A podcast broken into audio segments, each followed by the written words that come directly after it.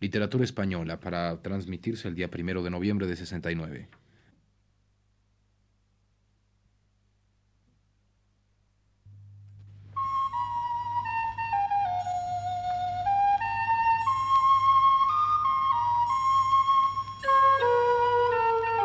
Este es el programa Literatura Española.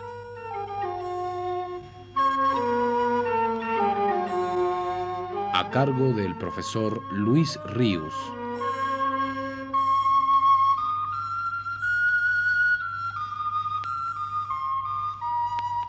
Luis Ríos nos dice en su texto más reciente.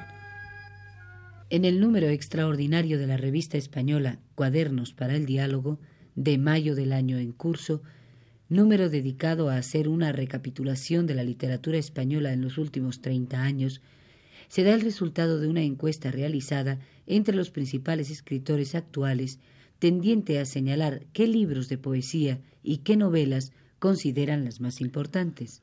Por lo que respecta a la encuesta sobre poesía, lo que más llama la atención es el reconocimiento general que se hace a la obra de Luis Cernuda. Poeta, se afirma en este número de cuadernos para el diálogo, poeta al que anteriormente se tuvo como un segundón de la generación del 27, y de cuya obra completa, La realidad y el deseo, son muchos los que hoy afirman que es la máxima obra poética española del presente siglo. Su reivindicación general comenzó a hacerse notar a escasas fechas de su muerte.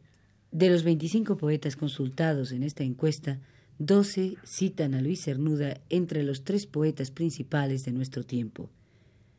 Estos doce poetas admiradores de Cernuda son José María Álvarez, Elena Andrés, Carlos Barral, José Manuel Caballero Bonal, Jaime Gil de Viedma, Pedro Ferrer, José Agustín Goitisolo, Félix Grande, Joaquín Marco, Blas de Otero, Pere Cuart y José Miguel Ullán.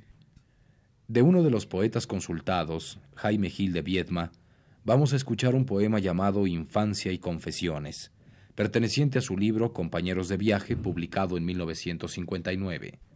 Gil de Viedma contestó a la pregunta de la mencionada revista, escogiendo los siguientes tres libros de poemas como los mejores de nuestro tiempo, escritos por autor español. Primero, La realidad y el deseo de Luis Cernuda. Segundo, La casa encendida de Luis Rosales. Y tercero, Ansia de Blas de Otero. Este es el poema anunciado de Jaime Gil de Viedma.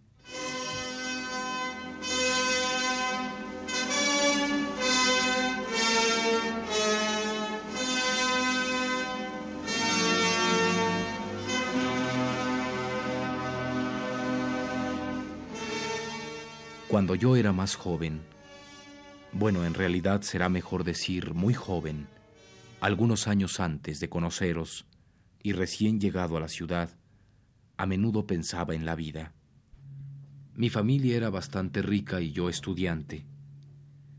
Mi infancia eran recuerdos de una casa con escuela y despensa y llave en el ropero, de cuando las familias acomodadas, como su nombre lo indica, veraneaban infinitamente en Villa Estefanía o en la Torre del Mirador y más allá continuaba el mundo con senderos de grava y senadores rústicos, decorado de hortensias pomposas, todo ligeramente egoísta y caduco.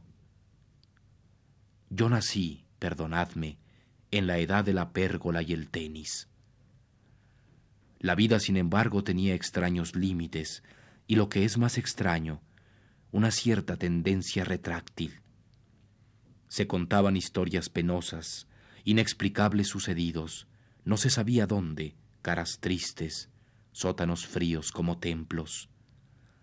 Algo sordo perduraba a lo lejos, y era posible, nos decían en casa, quedarse ciego de un escalofrío. De mi pequeño reino afortunado me quedó esta costumbre de calor y una imposible propensión al mito.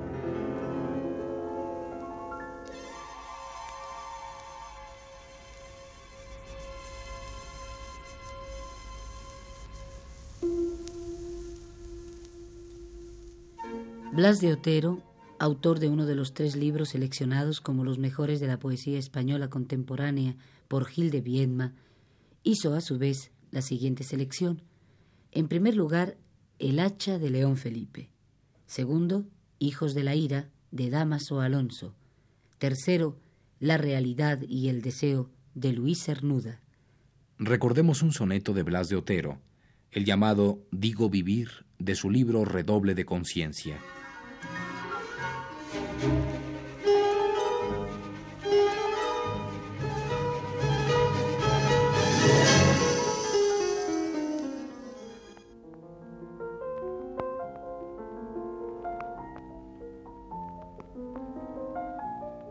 Porque vivir se ha puesto al rojo vivo. Siempre la sangre, oh Dios, fue colorada. Digo vivir, vivir como si nada hubiese de quedar de lo que escribo, porque escribir es viento fugitivo y publicar columna arrinconada. Digo vivir, vivir a pulso, airadamente morir, citar desde el estribo Vuelvo a la vida con mi muerte al hombro, abominando cuanto he escrito, escombro del hombre aquel que fui cuando callaba. Ahora vuelvo a mi ser, torno a mi obra más inmortal, aquella fiesta brava del vivir y el morir. Lo demás sobra.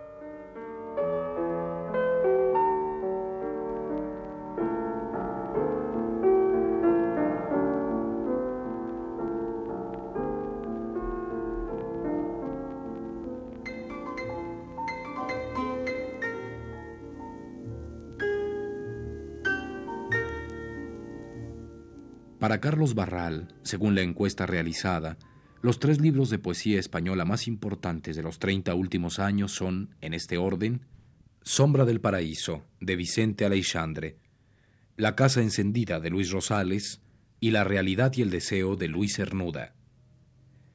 Escuchemos un poema de Carlos Barral, Baño de Doméstica.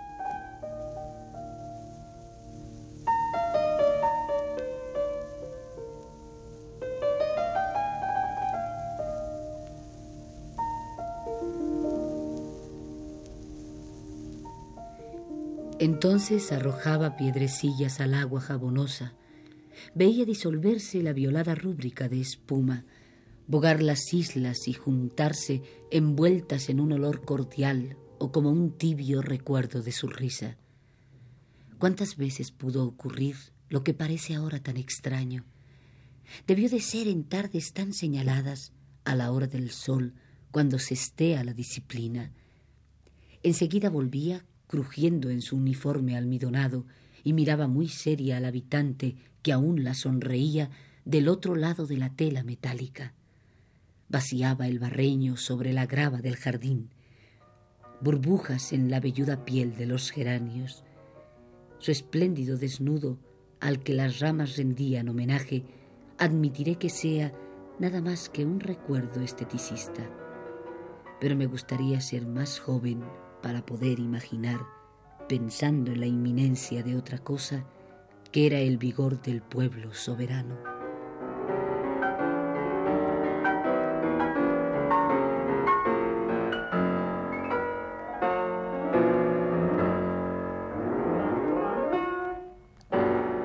En la encuesta reciente hecha por la revista Cuadernos para el Diálogo, a la que he venido refiriéndome, se nos advierte que tras la realidad y el deseo de Luis Hernuda, en segundo lugar, Hijos de la Ira, de Damaso Alonso, parece ser comúnmente confirmado como el hito y giro fundamental de la poesía de posguerra.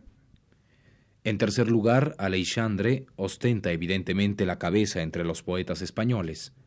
Y por último, La Casa Encendida, de Luis Rosales, libro con frecuencia olvidado, es notablemente reivindicado. Queda la sorpresa de que nadie nombre a Alberti. El sábado próximo daré noticia y comentaré la encuesta que en esa misma revista se hizo sobre las mejores novelas españolas de estos últimos 30 años, a juicio de 20 famosos novelistas contemporáneos.